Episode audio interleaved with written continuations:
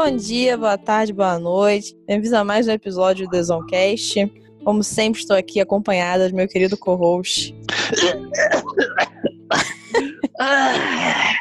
Coronavirus! Coronavirus, the shit is real! Bem-vindos, queridos. Se, não, se você está escutando isso no futuro e não está entendendo isso, saiba que você está escutando um podcast gravado no meio do apocalipse. Então, assim, ou apocalipse, se você entende a piada. É, sejam bem-vindos. Sejam bem-vindos aqui. Quem fala é seu amável corruxo, El Deck Lodec daqui. É, e estou aqui, nós dois, no Solidão das Quarentenas, para falar de vocês sobre coisas muito divertidas e que tem até alguma relação, porque quarentena, quando você fica solitário, sozinho, pensando no fim do mundo, você fica o quê? Louco. E qual é o número desse episódio? O 22. Loucura, solidão, maluquice, a gente pensa o quê? Horror cósmico, exatamente. Com Vamos certeza, falar essa de... é a primeira associação. Ah, já fala seu amiguinho, seu amiguinho que a gente odeia. Lovecraftzinho. Exatamente. A gente vai falar do H.P. Lovecraft, um autor de horror que cunhou muitas coisas do horror moderno. E a gente vai falar sobre a persona dele, que é muito bizarra, sobre as coisas que ele criou, que são mais bizarras ainda, mas são incríveis. E é isso. Vem com a gente.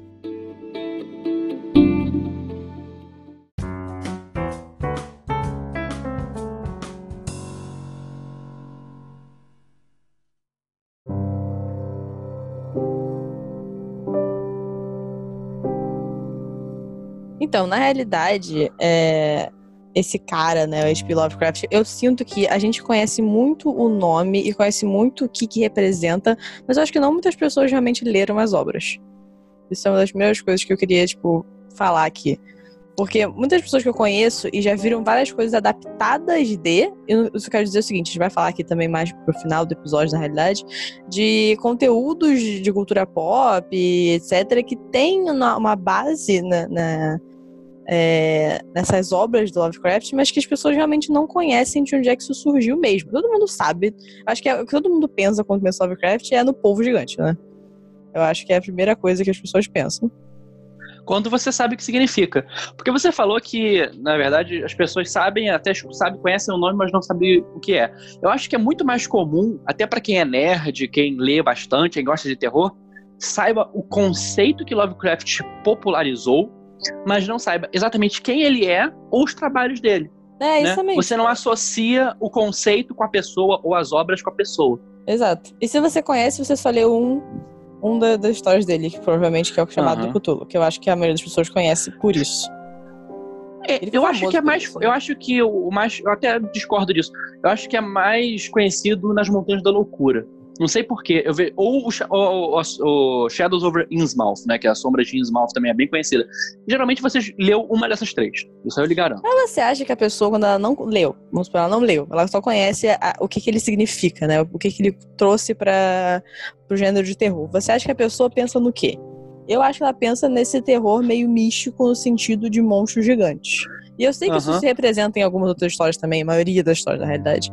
Mas eu acho que a pessoa automaticamente pensa no Cthulhu porque pensa no Necromance, sabe? Tipo.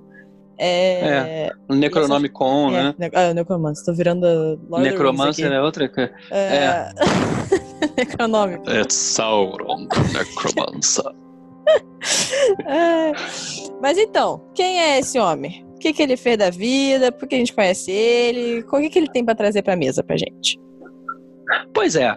é H.P. Lovecraft, ele é uma criança nascida, se eu não me engano, no final da era vitoriana, né? É, Ele nasceu 1890. ali já no século 1890. Pegou aninho uns- com as datas, muito obrigado. Pegou uns aninhos lá da. E ele tem uma história familiar, uma história pessoal muito saudável, né? Ele vivia, né, na Nova Inglaterra, no nordeste dos Estados Unidos, né, uma área que tinha até sua riqueza. Só pra, só De- pra contextualizar geograficamente, isso significa ali Nova York, aquelas áreas ali. do que, Mas do que mais isso é especificamente ele era, mais especificamente ele vivia em Massachusetts, né, que é Boston, onde tem Boston. Ah, é, menino? É, é. Inclusive, a gente vai ver isso melhor nos futuros trabalhos dele. Ele era de. Rhode da- Island. do interior de Mass... É, ele é de Rhode Island Massachusetts. Aquela re- que tudo ali é uma, é uma coisinha só. O estado, o estado do tamanho, sei lá, do tamanho de Niterói, cada estado. Mas, É verdade. Mas, mas voltando, o negócio é o seguinte: Lovecraft tinha dinheiro de família, né? Porque isso era muito comum. a casa, a casa dele era grande e tal. O avô dele tinha muito dinheiro, o pai era um, um caixeiro viajante, né? Era um mercador. Isso. Ele fazia muito dinheiro vendendo, sei lá, coisas na casa das pessoas. E como todo caixeiro viajante tem suas aventuras. E no caso do, do, do pai do Lovecraft, eram aventuras que geraram a ele contração de sífilis. E, ou era gonorreia? Acho que os dois. Doenças, né, da época. e sífilis. Você pode pegar outra. Por favor, controle. É, exatamente, usem camisinha. Ou, ou como diria Damares, não façam sexo. Não façam é, sexo, gente. Exatamente, não façam sexo. Não, não, não. Você tem. Enfim, não ia falar da sua mão, mas voltando. é, o pai do Lovecraft não conhecia essa técnica. Portanto, ele contraiu sífilis. Né? E sífilis é uma doença muito perigosa porque ela não tratada, e na época não era tratada, ela gera coisas Loucuras. graves além da sua pele. loucura. E, literalmente ela ataca o seu cérebro. É. E Quando avança demais e você não trata, acaba atacando o cérebro. E nessa época, se a pessoa tava com um problema no cérebro, era só, tipo, ah, é maluco, joga no manicômio. Basicamente. Não, é, tá sífilis deforma, sífilis deforma e causa problemas cerebrais, entendeu? Psiquiátricos, Exato. sérios. E foi o que aconteceu. O pai dele eventualmente morreu, mas ele viu isso na infância dele inteira. E a mãe dele, que era uma pessoa muito saudável também, é, começou a vestir ele com as roupas do pai, depois que o pai morreu, começava a tratar ele como homem da casa com quatro anos, aquela coisa que toda família faz no domingo. É bom, né? né? Cara, por isso que é bom é. ser de nobreza, gente, porque esse povo é tudo maluco. Nobreza nem é nobreza, né? Nobreza burguesa. Não, eram Mas burgueses, de, né? De qualquer forma. classe média alta. Esse povo é tudo ruim da cabeça nessa época, gente. Essa época é Exatamente. E o cara que tinha mais dinheiro, que era o avô dele, que era o dono da mansão, né? era uma pessoa muito boa, que com dois, três anos lia o quê pro netinho, né? Tá ah, certo. netinho, vem cá, dois, três aninhos, senta aqui, vamos escutar Beck Artigas e agora ah, o, o, Corvo de Edgar Allan Poe. Tá certíssimo ele, já prepara pro mundo. Uhum. É aquela coisa linda, né? Aí, notavelmente, Lovecraft se tornou uma pessoa que foi crescendo em meio à loucura e coisas bizarras e terror, né? Exato. Não também melhorando. não ajudou, também não ajudou muito o fato dele ser uma pessoa que sempre teve muito contato com dinheiro e com essa parte da, da burguesia de se achar acima de todos. Ele tinha é, burguesia racista. Exato. É, burguesia. E aí. É, tudo de, tudo de ruim, gente. Classista, racista, machista. Tudo, tudo, você pode imaginar. Tudo você pode imaginar. E aí, o uhum. que acontece é que o avô dele acaba falecendo, se eu não me engano, ele tem uns 15 anos. Ele ainda é bem criança, assim, tipo. Ele era um jovem adolescente. Um jovem adolescente, isso. E o dinheiro meio que dá uma sumida, porque o cara fez investimentos meio errados, aquela coisa. Então, ele tá uhum. acostumado uhum. com aquela vida de luxo, de se achar que ele não precisa trabalhar nunca, que trabalha coisa de gente pobre, literalmente, aparentemente. Se você não, não trabalha, você é uma pessoa nobre por alguma razão. E aí ele tem que se mudar pra uma casa menor, que não tem biblioteca, que não tem todos os luxos que ele estava acostumado. Então, tipo assim, ele. E é pior ele, ele cresceu com a ideia incutida na cabeça de todo mundo ao redor dele, da sociedade, que ele era uma pessoa que não tinha compleição para trabalho, porque além de tudo ele era doente. Ah, tinha esse detalhe também. Eu bem li que ele falou que ele não tinha, não tinha disposição para matemática, um negócio desse, como se fosse uma característica isso. da pessoa, gente. Eu amei. Eu queria saber isso quando era é. pra falar isso, gente. Eu não tenho. Eu tenho esse mesmo problema, não tenho compleição para matemática. Eu não tenho, como é que eu posso fazer isso? Não tá na minha, na minha, na minha alma, eu não posso matemática. Não é pra minha. Gente. não tenho. Por favor, né? Por favor. Ai, que babaquice. não, mas o melhor de tudo é que, assim, é... melhor não, né? Pior de tudo é que ele tinha uma doença, uma síndrome bizarra, que ele, por exemplo, ele, ele não exprimia calor. Quando você tocava nele, ele era frio como um cavalo. Ele era morto, basicamente. Ele era um zumbi. É. Um e ele era muito tímido e ele era muito genial também tinha essa. Eles, desde muito, muito, muito criancinha, escrevia poemas bizarros que nem eu, que sou escritor, consigo escrever. Então, assim, ele era um, um gênio bizarro que enfrentou uma decadência econômica e muita loucura ao redor de si. Exato. Aí traumatizou aquela coisa, né? Trauma é foda. Aí a criança uhum. que não, não pode sair de casa porque é super mega protegida também. E aí começa a, a mãe começou a ficar maluca. É... Exa... Lógico que ficou maluca. Se for só faz isso da vida, por ficar maluco. Nessa época também, que foi vivendo desse jeito, normal. E aí acaba que. Ah, não, e a é... mãe. A mãe foi internada num manicômio lá, daqueles manicômios tipo Alice do País das Maravilhas, sabe? É, 1910, sabe? Aqueles uhum. manicômio e tal. Ele viu isso tudo, a mãe falou que via tentáculos de sombra se movendo. Preste atenção. Que via sombras se movendo e tentáculos no escuro. Então fica a Cara, dica. imagina esse né? homem vendo hentai, cara. Eu sempre penso nisso, que eu, tava... eu não consigo Aham. pensar em polvo, eu não pensar em hentai. E não fazer uma associação dele, tendo contato com o hentai de alguma forma, ficando completamente horrorizado. Eu vi um meme assim, que é tipo, é, Lovecraft sees hentai. Aí ele aparece a foto dele, escrito gasp. Yes. ah, que horrível. Isso tudo pesou bastante pro desenvolvimento do personagem dele como pessoa. O personagem que aqui tu colocando o personagem, ele é uma pessoa que existiu de verdade, mas colocando como se fosse desenvolvimento de personagem dele, o arco do personagem Lovecraft. Foi feito ainda não acabou cima arco, disso né? tudo. Não, ainda tem muita coisa pra vir. Mas assim, é, isso tudo pesa pra ele, como ele é uma pessoa que acredita que tem essa superioridade e tudo mais, ele também via todo o resto, como a Tita falou aqui, ele é uma pessoa, todos os, os gismos possíveis, né? Magismo, tudo em cima disso. Mas ele é uma pessoa que via imigrantes como se fossem coisas de outro mundo. Então, É. você não quer assim, Até querido. porque ele viu Você é um naquela época. imigrante. Eu não entendo isso. Exatamente, só que a família dele era imigrante. Na verdade, assim, ele viveu numa época, ele cresceu numa época que, além disso tudo que ele estava vendo e tal, era uma época onde os Estados Unidos recebia muitos imigrantes da Europa pobre, né? Que eram é, italianos, irlandeses, isso, tentando É. fazer uma vida lá. Novas terras. suecos, né? E assim, ele gostava dos que fossem ingleses e VASP, né? Anglo-saxões, né? Alemães e tal, Que dinamarqueses. Assim, agora, irlandeses, hum, é, italiano, hum, e pra não falar dos hispânicos, então, Aí não, não falar dá. que isso é pior ainda. Não, Não dá mesmo. dá. Não Negros, dá. Nem sei o que é. Aí é-. Terrível. chineses, Aí é muito longe da realidade Não dá. real. Demais. Aham, como. não dá, não dá. Ele vê isso como alienígena. O termo alienígena, inclusive, gente, a gente pensa em homenzinhos verdes do espaço ou Grace, na verdade, alienígena é o que vem de fora. Então tudo isso era alienígena pra ele. Exatamente. E tudo isso Então- pesou também nele criar esses contos de horror. Porque tudo pra ele era muito assustador. É uma pessoa com medo. Exatamente. Exato. Né? E não ajudou muito o fato dele ter sonhado a vida toda entrar na, na universidade lá da de Massachusetts, onde ele morava, e ele não ter conseguido por pouco, entendeu? E ele ficou ressentido com isso a vida toda e tal, né? Coitado dele. E- Uma vítima da sociedade. É, ao ponto de que ele começou a buscar outros prospectos, né? E daí que ele começou a investir um pouco na carreira dele como escritor, né? Isso.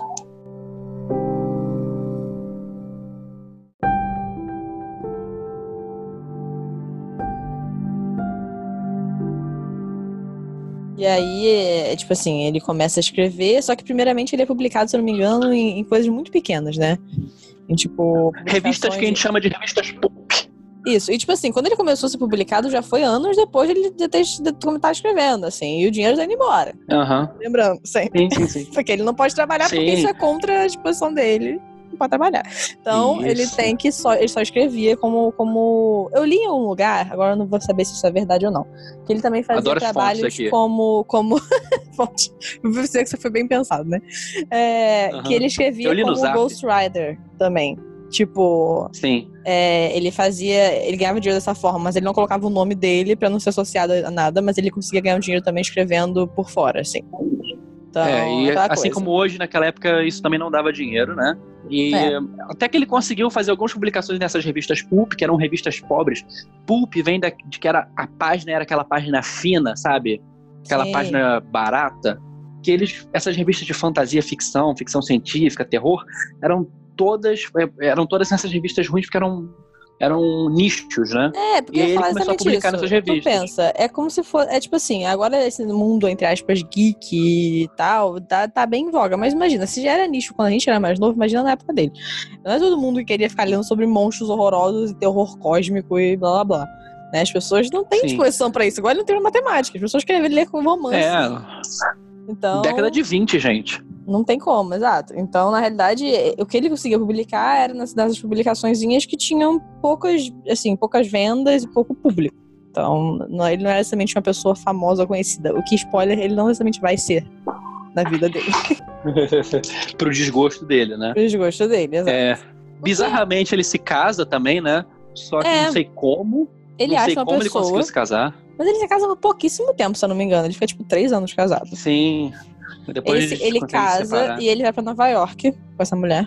É, ele sai da cidade Aham. dele, o que pra ele é tipo, meu Deus do céu, horrível. Não quero pra essa cidade que eu não conheço, as pessoas não conheço. E aí começa, Nova York, esse dia tá cheio de imigrantes. Nova York sempre foi, né? Era esse o medo dele. Dominado Esse por irlandês. caldeirão de alienígenas, né? Aí é aquela coisa. Então, assim, assim que ele se separou da mulher, se eu não me engano, eles separaram de boas. O que eu, eu li em alguns lugares que eles separaram de boas. Eu não sei como é que isso funciona nessa época, mas aparentemente ela é uma pessoa muito tranquila. E aí ele Tinha voltou né? pra. Ele voltou pra cidade dele, né? Então, assim, ele. O máximo que ele podia ficar no lugar que ele conhecia, ele ficava. Uma pessoa com medos, em geral, da vida. Uhum, com certeza. Eu também teria. Ah, imagina. Eu, eu tenho episódio mais em Nova York, eu sei que, tipo, eu tô vendo loja agora, mas assim. Eu não queria nunca mais sair de lá. Não, é, pois é. O, e naquele, naquela época, né, ele viu Nova York muito decadente na década de 20, né? Era a cidade do. Era a era do, da proibição, do, da máfia, do Al Capone, entendeu? Assim, era aquela época de Nova York no ar, né? E esse Uhum. ar no ar vai dominar as histórias dele, porque é a época que ele viveu lá e que ele escrevia, né? E hum, essa ideia do, do estranho, trazendo coisas estranhas para a nossa branca e incrível cultura superior anglo-saxã, é o que vai dominar todos os trabalhos dele, mas com um quesinho a mais, que é muito importante, que é o terror. O terror que muitas vezes é uma metáfora para o estrangeiro. É um terror que é cósmico, que a gente vai ver agora no futuro, quando a gente vai falar sobre as obras, mas é um terror que, se você metaforizar, é literalmente xenofobia.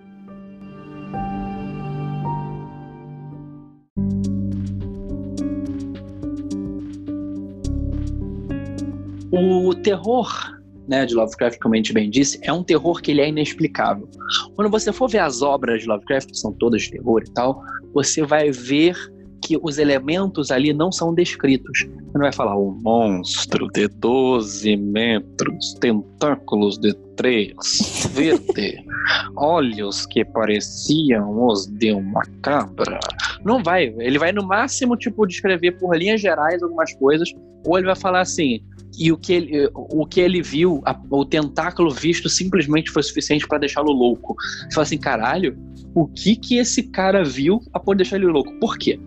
Lovecraft traz um tipo de, cria- de criaturas, um tipo de Lovecraft verso, né, Cthulhu verso, como a gente chama de universo deles, que são monstros, bestas, seres que na verdade são entidades extradimensionais, ou seja, de outras dimensões Uhum. né? eles são criaturas bestas que são tão poderosas e tão incompreensíveis que a gente não consegue sequer processar o que a gente está vendo. Exato, porque Ok. essa, essa é toda a, a base do horror, né? É você não entender. É, tipo, a- o Uhum. não entendimento é o que faz você. Por isso que quando você vê, isso é interessante em qualquer, em qualquer obra de horror pra mim, tá? Entrando um pouquinho numa tangente aqui muito rápida. Quando você vê o que, aqui- daquilo que você está com medo, eu acho que perde bastante o peso. Tipo, quando é você não, Cloverfield, né? é, enquanto você não sabe o que tá acontecendo, você sabe que tá acontecendo algo bizarro ao seu redor, ou que você é uma coisa que você tem que estar com medo, mas você não sabe por quê. É igual jogo também, assim, quando eu tô jogando algum, algum jogo de terror, quando eu não sei o que tá acontecendo, mas eu sei que eu tenho que ter medo porque o cenário me coloca naquela posição, eu tenho muito mais medo. É aquela tensão do que realmente você vê o monstro, você vê a pessoa, você vê o que Uhum. seja. E sabe o que é mais ideia- legal no caso deles? No caso deles, é que quando se tem se alguém por acaso quer tentar descobrir, porque é uma coisa muito curiosa, fica assim, caralho, como assim? Aí você vai atrás de descobrir, você fica mais maluco ainda, é mais bizarro ainda, e sua mente dá mais nó ainda. Então, Uhum. assim, ele, ele consegue passar muito bem essa noção de que, caramba, eu não consigo compreender isso, minha mente vai dar um. Vou dar a linguinha de sogra pra fora. Tipo, olha aquela língua do. A pessoa fica Exato. maluca no desenho animado, faz. E volta então. a pessoa fica- literalmente, tipo, é o não compreensível total você não sabe o que fazer. Tipo, você não consegue, não Você consegue explicar morre. com ciência ou com base em nada. Eu acho que também tinha muito disso da época, no sentido de muitas coisas não terem explicação. Então, Uhum. era mais fácil não entender. Se eu não me engano, ele também falava muito sobre isso, de cientistas que queriam explicar coisas e que pra ele tudo era inexplicável. É, então... Ele tinha um terror também contra a ciência, que é muito explicado num, num, num conto que é sobre o ar-condicionado, né? E ele achava aquilo um Isso. terror. Não, ele Ah, e esse o é muito bom. médico. O médico que tava, na verdade, já tinha morrido e ele usava o, a- o ar-condicionado como uma criogenia para se manter vivo. Quando o ar-condicionado quebrou, ele desfez, assim. Então, você, Exato. você vê, ele não entendia a ciência, mas ele, e ele tinha medo porque ele não entendia. Na verdade, no Lovecraft, tudo que ele tem medo e que ele não entende, né? Ele cria monstros sobre, né? E isso é uma coisa muito. Que faz muitos ecos com a atualidade, né? O que você não entende, você tem medo. Ou você odeia, né? É. Mas Lovecraft ele tinha medo e odiava, mas era mais medo. Eu queria longe eu- dele. Exato. Por exemplo, você pode ver que. Eu vou dizer assim. Eu não vejo exceções dessa regra, tá? Se alguém tiver uma exceção dessa regra, me avise, porque realmente todos os heróis do Lovecraft são homens brancos anglo-saxãs. Exatamente. Nossa senhora, todos. ler é uma, é uma tortura. Não só eles são, todos mas todos vilões, eles são cheios de preconceito também.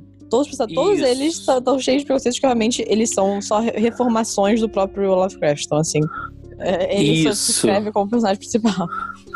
Exato. Não, e a melhor parte, gente, ah, mas tudo bem, isso aí é cultura pop. Ok. Mas sabe o que é mais incrível? É que todos os vilões são não brancos. Exatamente. Ou quando são brancos, são aquele redneck, aquele branco burro. Que ele tem duas coisas que o Lovecraft odeia: o estranho e o que é igual a ele, mas no entanto é ignorante e burro. Exatamente. Você então, tem assim, possibilidade, você pode ser tão teu, mas você é burro. Então você é, você é na verdade burro interior, não, pobre. Pobre, é pobre. Consequentemente burro, porque é assim que o capitalismo funciona, né? Foda. As pessoas não têm o mesmo acesso a nada, então não vou entrar aqui nesse, nesse ponto. Vamos uhum. continuar. É, exatamente. Então a gente percebe que nos raros casos onde o vilão, ou os vilões não, as pessoas do mal são brancas, elas são ignorantes, são pessoas, aqueles, aquele, aquele povo, sabe, que não teve condição e tal, que ele tem muito preconceito e essas coisas e tal.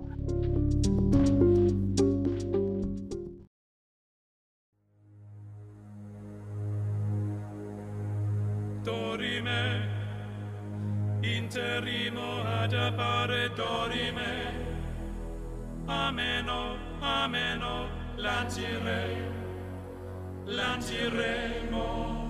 dorime. Dorime. Acho que a gente pode falar um pouco também agora sobre a mitologia que Lovecraft criou para si mesmo, né? Para seus, seus muitos contos. Na verdade, ele foi falando e uma pessoa eventualmente compilou tudo, né?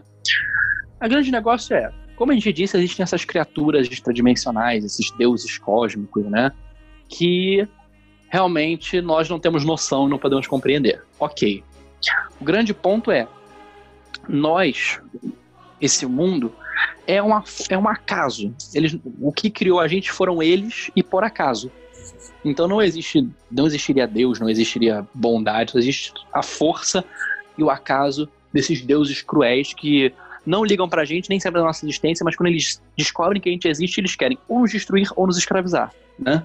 Uhum. E um deles, que tá na Terra, né, dormindo debaixo das ondas no continente afundado, é Chuchuco, Chuchuco. Clayton, Cthulhu, não tem como pronunciar o nome dele. E ele é o sacerdote e o principal desses deuses, assim, né?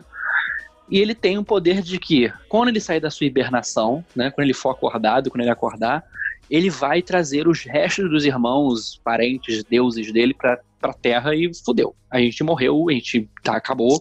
A maioria, a maioria esmagadora do planeta vai ser afundado em águas e o que sobreviver vai ser escravo dele, né? Uhum. E é uma coisa que, cara, se ele acordar, fudeu. Não tem que fazer, não há bomba nuclear, não há nada, não tem que fazer. Acabou. Acabou, acabou, acabou. Dá tchau, beijo, beijinho, beijinho, tchau, tchau. É só aceitação né? mesmo. Só aceita é só aceitar. Só aceita, só aceita. E é, ele estaria dormindo né, no fundo do Oceano Pacífico. E os sonhos de Cthulhu, né, o sonhar de Cthulhu, é o que gera ansiedade, pesadelos e depressão na humanidade. Exato. Isso é muito né? falado no próprio livro, né? Chamado Cthulhu. Isso. Isso. E conforme ele vai acordando, ele vai ficando mais ativo, né?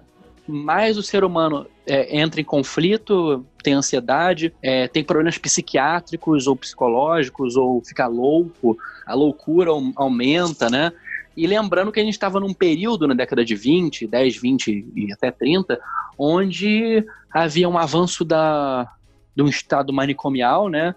De depósito de pacientes, então todo mundo era maluco, especialmente se você fosse mulher e contrariasse seu marido, então você era Exatamente. louco, né? Então, assim, não essa. Tinha nenhum entendimento, não tinha nenhum entendimento do, né, do, do, dos problemas mentais que a gente tem agora. Que até em outros lugares Isso. é difícil. Mas assim. Isso. É, naquela época, tudo você tava com algum psicose ou histérico, ou etc. Então você era jogado no hospital é. psiquiátrico, que é uma coisa doida, uma loucura também, que quiser torturar, é uma coisa maravilhosa. Você já sabe, provavelmente já viram algum filme. É, a mãe dele teve esse problema, né? Lembrando, o pai dele teve esse o problema. pai dele também, Por. Isso, é, é. Provavelmente ele seria jogado se alguém fosse são, porque o maluco realmente foi ele. Ele morreu Mas, antes, é. ele morreu antes. teve câncer. É, morreu, é. Spoiler, teve câncer. Ah, spoiler, morreu. Morreu. É, aí, assim, você percebe que ele tem essa, essa visão de mundo onde é tudo decadente, as pessoas estão ficando malucas, as pessoas estão nervosas e o estranho, pessoa de fora, traz o terror. Esse terror, no caso, ele associa a história deles com esses deuses antigos. Então, ele fala que essas, entre muitas aspas agora, as culturas inferiores, elas têm cultos secretos Exato. que trazem esses deuses, Elas né? adoram é. esses, esses monstros deuses, etc. É, por exemplo, na história mais famosa dele, como você bem disse, que é o Call of Cthulhu, chamado de Chuchuco, né? Chuchuco. Chamado do Chuchuco, ele, ele fala que o, o, o, culto que traz, né, que vem idolatrando o Cthulhu, é um culto de africanos, que eles vêm da África, né? Oh, e, e, eles têm uma, uma religião que é basicamente um voodoo da Louisiana, né? É, que ele conhece, é o que ele conhece de africanos. É o máximo que é. ele tem de conhecimento. Exatamente, exatamente. Mesmo assim é completamente né? distorpado. É, podemos, é. podemos ver. Não, isso fica Exatamente. claro. Isso fica claro. Isso, isso, é uma coisa muito difícil de você conseguir, assim, lendo agora. Eu tento ao máximo não, né, não me colocar com pensamentos atuais lendo coisas de muitos anos atrás. Eu tento. Só que para mim é muito complicado isso. Porque eu realmente tenho uma barreira aí de, de não conseguir ficar, assim, acomodada, sabe, com, com, com, a, com, todo, com todo esse, esse, preconceito geral, com todas as raças, etc. Então, para mim, isso é uma complicação. É, então, assim, você tá ouvindo, você quer ler, espere por isso. Vai ter. Uhum. E é bem na cara uhum. mesmo. É não muito, é, muito. Não é tipo, ah, sutil. Não, é na cara e você fica desconfortável. Uhum. Assim. É, não, é sempre assim. Ele vai achar o resto do culto no interior dos Pantos da Louisiana e são uma coletânea incrível que o Lovecraft é muito, foi muito multicultural nessa parte, né? Índios, árabes, latinos e raças demais. Todos eles adorando o deus maluco lá, logicamente. E sacrificando pessoas brancas de bem. É, coitadas das pessoas brancas de bem. Exatamente. As vítimas. Exato. É. Você tá falando e, dessa assim, obra, ela foi publicada em 1928, se eu não me engano, bem depois do, né, do que ele começou a fazer e pouco antes até da fazer pouco antes da morte dele, ele durou um pouquinho mais, mas assim, 10 anos depois ele ia morrer. Então, assim, esse foi um dos grandes contos dele, né? Então é bom mencionar aí. Sim. Não foi um dos primeiros, ele fez muita coisa antes e falhou muito até conseguir chegar nesse. Não tô falando que sejam ruins. Mas eu tenho um ponto aqui para trazer em relação aos contos. E aí talvez seja. Talvez seja controverso. Não sei se vai ser. É, eu acho que se você leu um e você entende a mitologia, você não precisa mais ler nenhum. Eu acho que é tudo a mesma coisa. Isso, eu não sei se isso é bom ou ruim. Porque assim, você sabe o que vai acontecer. Nas primeiras 10 páginas você lê e fala, tá, eu já sei o que vai acontecer. Então, mas são histórias isso... curtas, né? Sim, mas eu acho isso um pouco. Me desestimula um pouco. O mistério não existe. Sabe? E eu acho que ele tenta criar um mistério. Ele tenta criar um mistério. Eu acho que esse que é o problema. Se o mistério não, realmente não existisse, tipo assim, desde o início você soubesse o que tá acontecendo, não no sentido de mostrar o um monstro, como a gente falou, isso não é legal. Mas, tipo assim, as pessoas da cidade não sabem e tal. E aí que tem um monstro vivendo, sei lá, no sótão. E aí o monstro é. Existe uma, um culto pra cima dele, blá blá blá.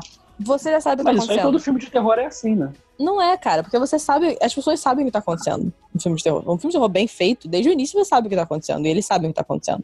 O meu problema não é esse. O meu problema é, é a, a falta de, de entendimento e as pessoas serem incrivelmente ingênuas. Isso eu sinto meio, eu acho esquisito. E, além disso, uhum. eu acho você, como leitor, eu acho que você pode escrever o meu gênero milhões de vezes. Por exemplo, eu li todos os livros de, de crime policial, porque eu adoro crime policial. E mesmo que seja a mesma fórmula mil vezes, se eu tô lendo uma pessoa que escreve a mesma coisa o tempo inteiro, eu vou perder, tipo, eu não vou querer mais ler sobre essa pessoa, entendeu? E eu acho que ele perde um pouco uhum. nesse ponto. E eu acho que existe um culto muito grande em cima dele, e eu acho válido no sentido de ser uma pessoa que criou um gênero de horror, e isso é super interessante e legal. Porém, eu não acho que ele tem tanto mérito assim como escritor. Eu não acho tão bom. Então aí fica aí o meu, meu momento. É, meu Deus, polêmico. opinião polêmica. Não acho ele muito eu bom. Acho que ele, eu acho que ele fez um bom, bom trabalho, né? E as pessoas meio que cagaram depois, porque o Lovecraft ele acaba descrevendo nos anos 30 porque ele morre de câncer, né? Tem esse detalhe, porque ele, ele teve câncer de intestino e ele não gosta, ele tem medo de médico, então ele não, não se cuida. E aí. Ah, esse homem, deixa ele morrer mesmo, deixa ele morrer. É, aí, as pessoas continuaram o trabalho dele e fizeram muita merda.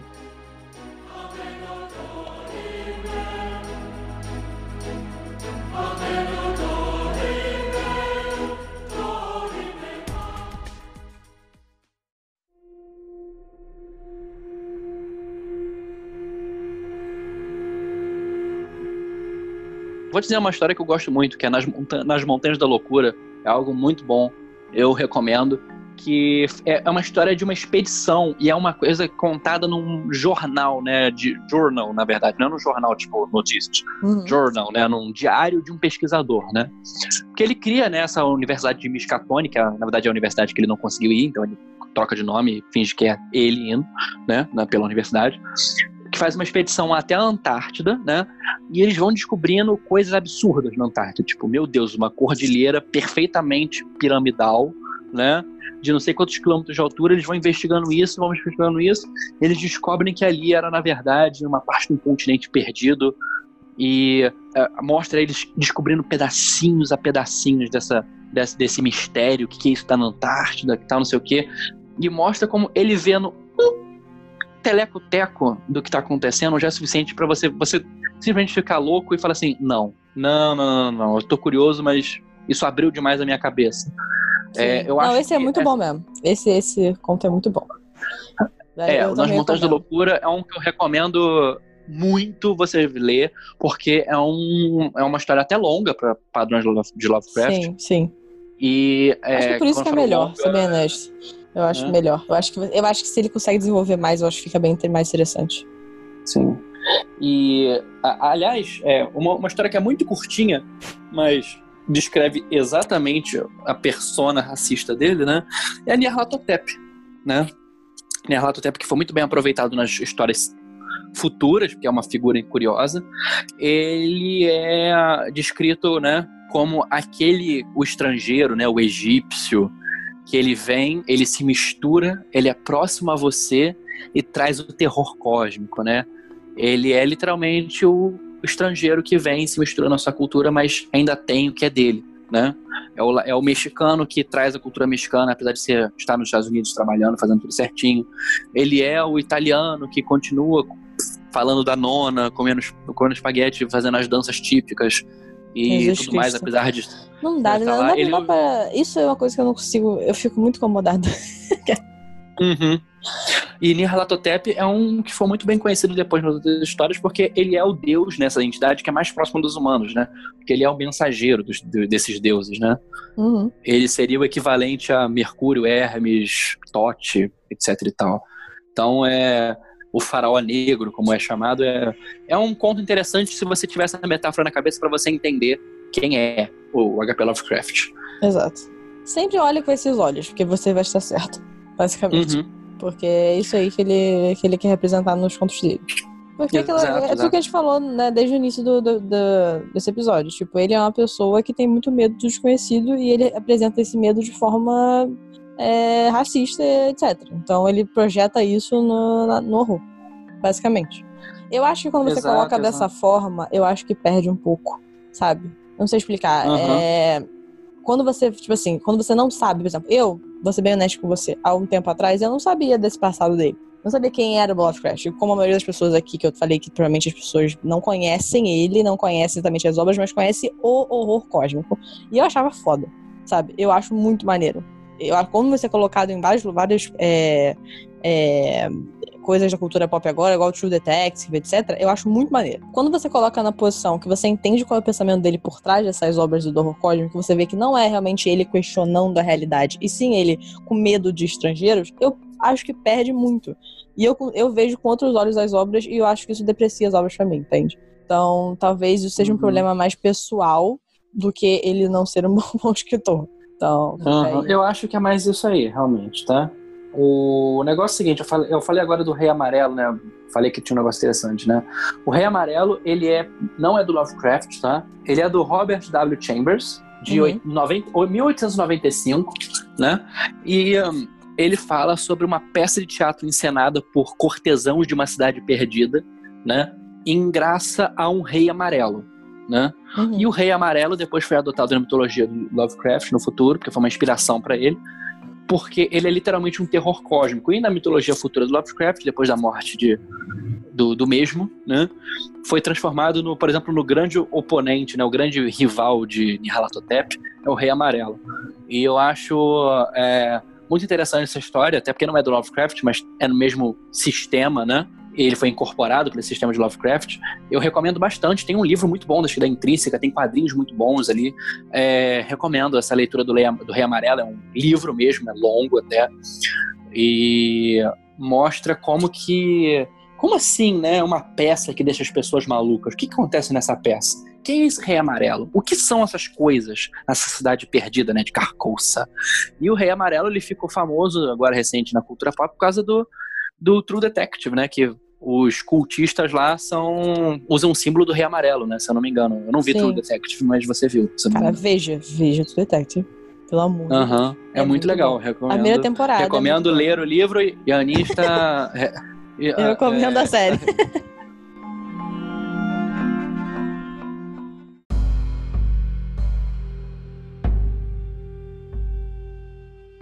O outro conto que a gente recomenda é que eu, pelo menos, vou recomendar, estou falando para minha querida amiga e co-host a minha, mas é o As Sombras sobre Innsmouth. Não, esse é eu recomendo também. também. Eu gostei é muito, muito legal. Conto. É. É aquela coisa, é, eu acho é... que entra na temática do que eu falei de você nos primeiros dois parágrafos, você já sabe o que está acontecendo, mais ou menos. Mas é muito não. vale a pena. Eu acho que sim, cara. Discordo. é porque sim. você sabe, é que você sabe o que é Lovecraft.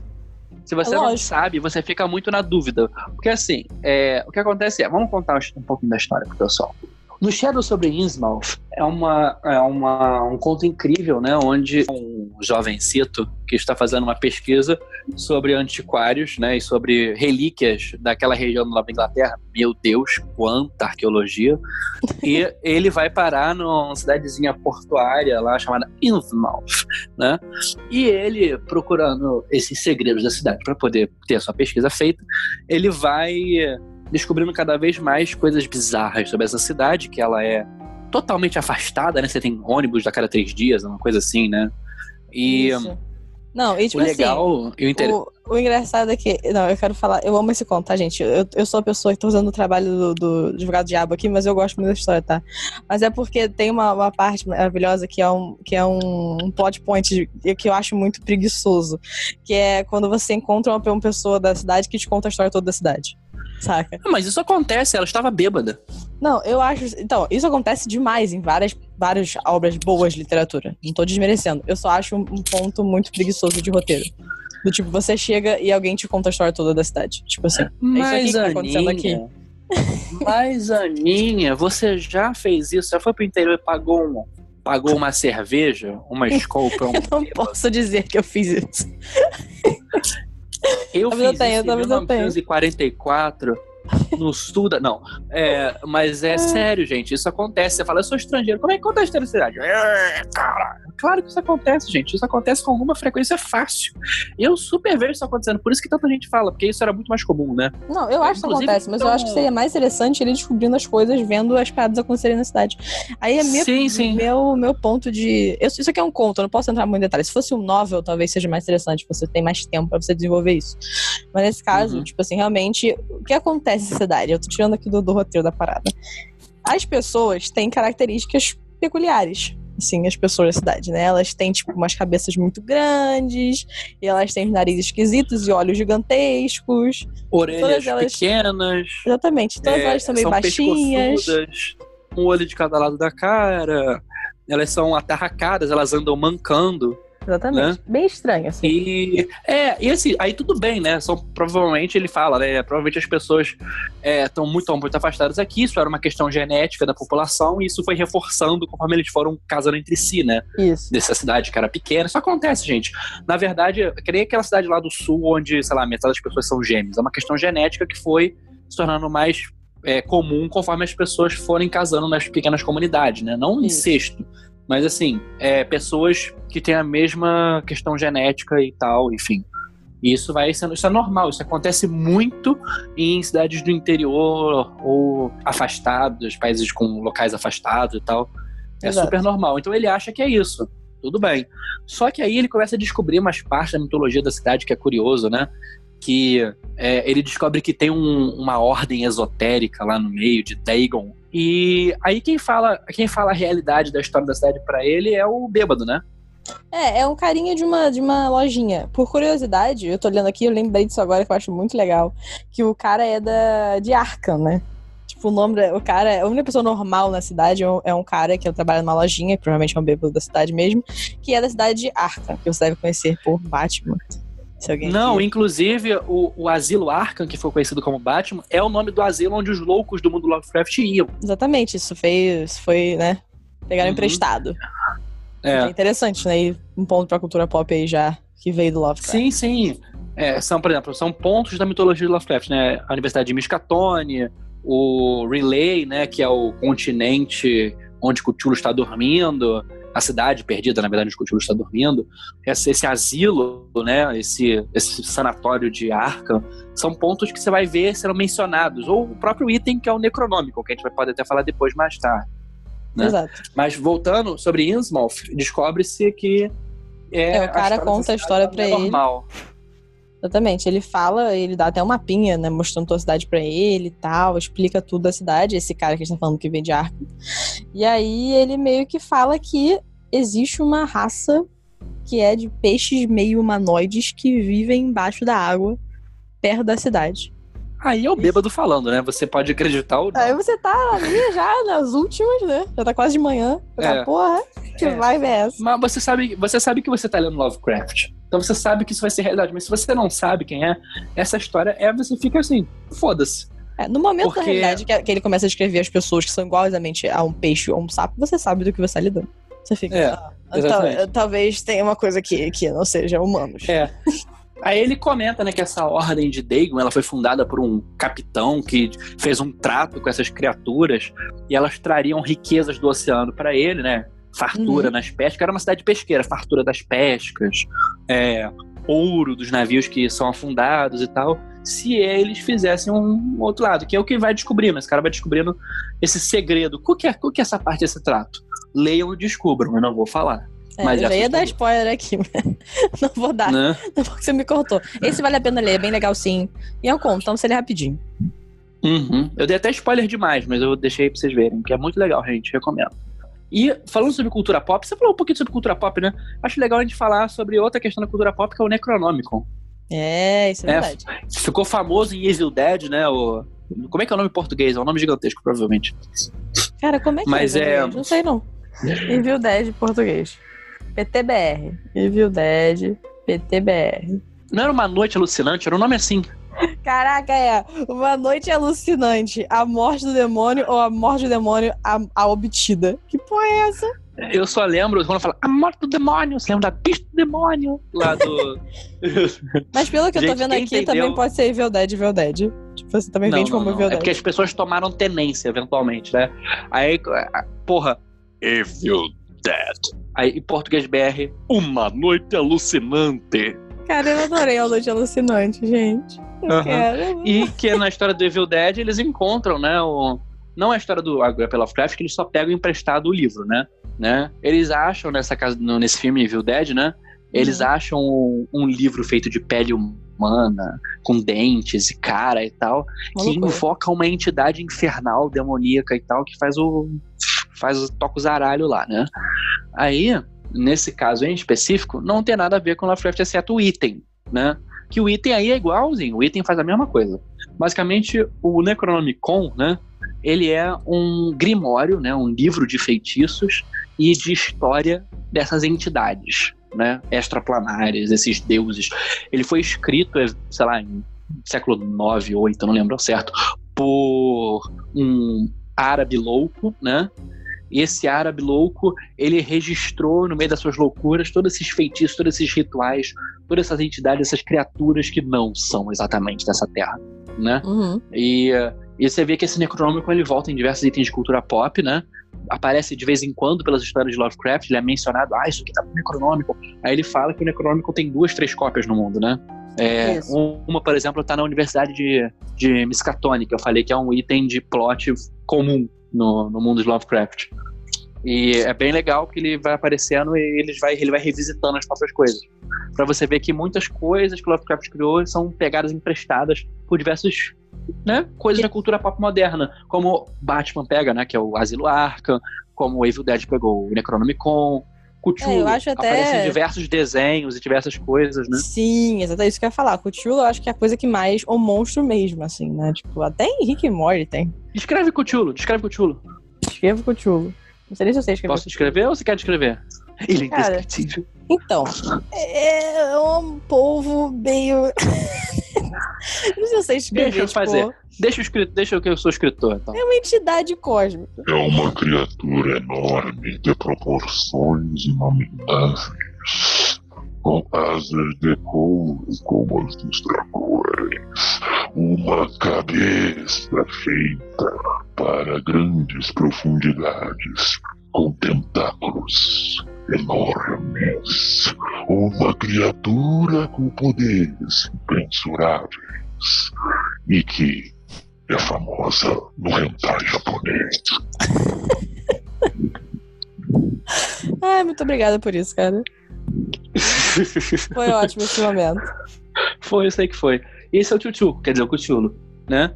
É. E hum, é, ele aparece, apareceu no, apareceu no South Park, cara. Não, Lembrando, várias episódio coisas. incrível do South Park, onde a BP, ela, ela, ela cria um acidente ambiental, né? Porque a BP, ela criou aquele acidente ambiental no Golfo do é México, né? boa. Só que né, no South Park ela furou a dimensão e foi parar no mundo do- desses deuses, né? Então os, os- as criaturas do, do mundo Lovecraft começam a infestar os Estados Unidos, inclusive Aham. o Cthulhu. E o, o Cartman ele consegue escravizar o Cthulhu fingindo que é um gatinho.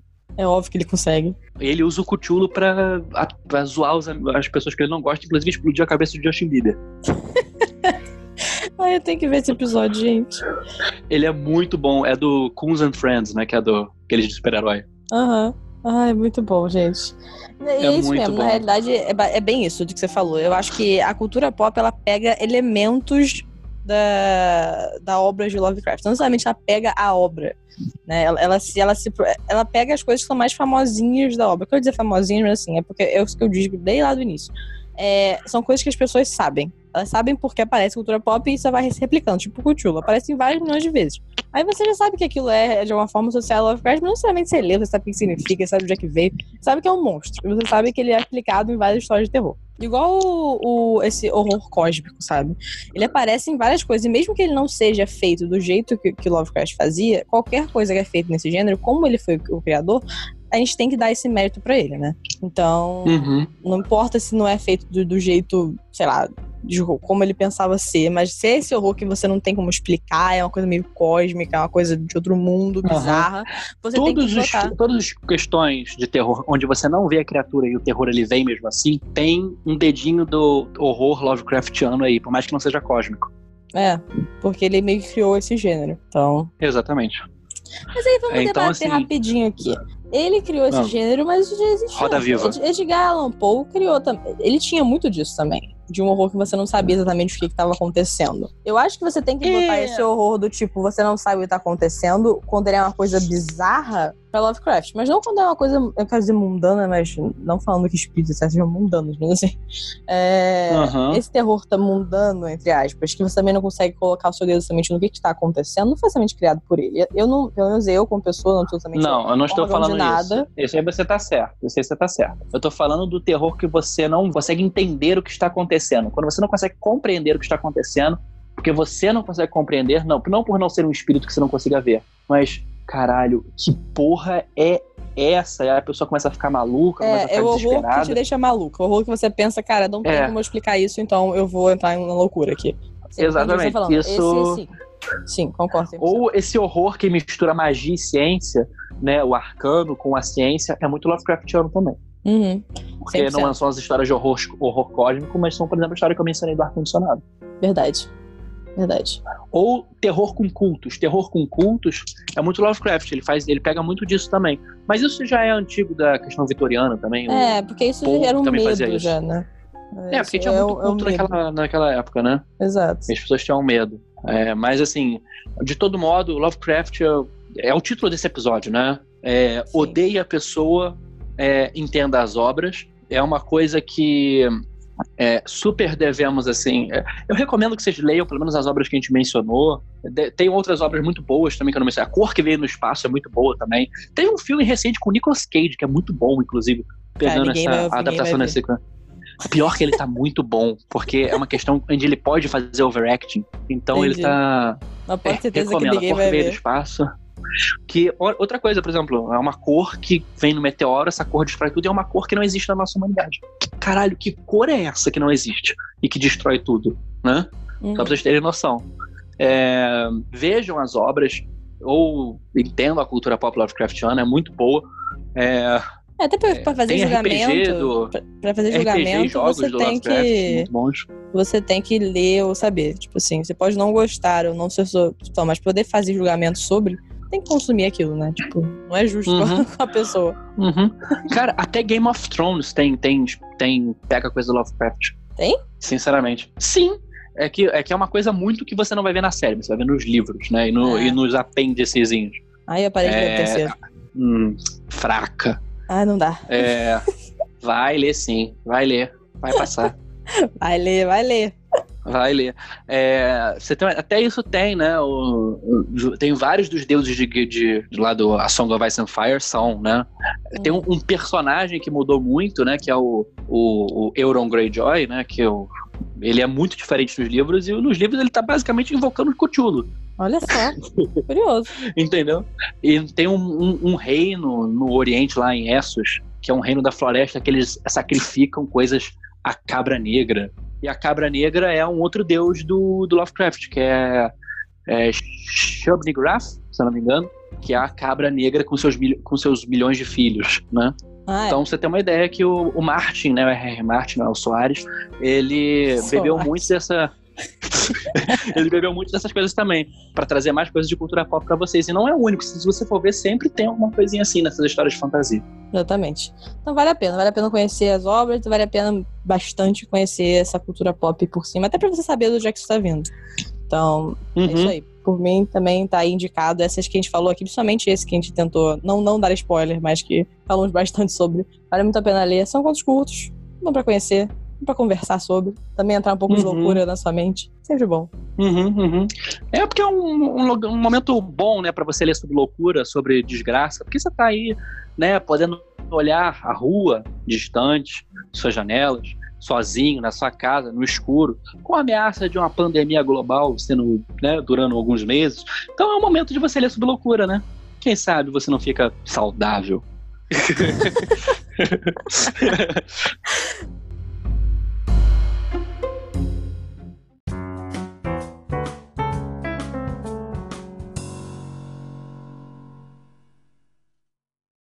Oi, gente.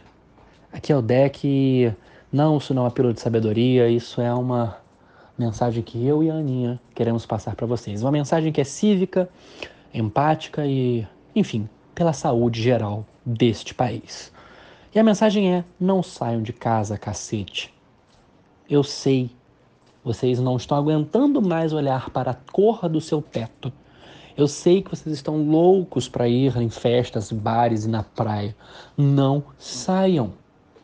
Eu sei que vocês, na maioria, são jovens. Mas fique você sabendo que jovens também pegam Covid-19 e não, não é uma gripezinha, não, não é um resfriadinho. Covid-19 não só é capaz de matar, ela causa sequelas quando não mata. Muitos jovens estão sobrevivendo, sim, mas estão saindo com sequelas. Capacidade respiratória diminuta. E sim, muitos idosos imunossuprimidos. E um ou outro pessoa como eu, que tem bronquite e asma, estão morrendo. É um dever cívico e humano você seguir rigorosamente a quarentena. Não sair, exceto em extrema necessidade, que é repor mantimentos ou remédios quando você não conseguir que eles sejam entregues até você. Quando você trabalhar em serviços essenciais e não ter como, tá, por exemplo, não trabalhar em serviços não essenciais quando isso está sendo permitido, infelizmente. Ou quando você precisa, digamos, é, ir ao hospital. Mesmo assim, em qualquer um desses casos, se higienize, lave muito bem as mãos, os dedão, a, a palma, as unhas e as costas, lave até o antebraço. o rosto, evite botar as mãos nos, no, nos olhos, no nariz, na boca. Seja consciente, por favor. Você não está protegendo só a si mesmo, você está protegendo centenas de pessoas que têm contato com você todos os dias. Vamos vencer o corona. Vamos vencer essa terrível pandemia. Por favor, não depende só dos políticos, depende de você. É o seu dever fazer isso e é o seu dever permanecer em casa. Então, por favor, nós imploramos, não acreditem que isso é brincadeira. Sigam essa quarentena, sejam conscientes e se protejam. Até quarta-feira.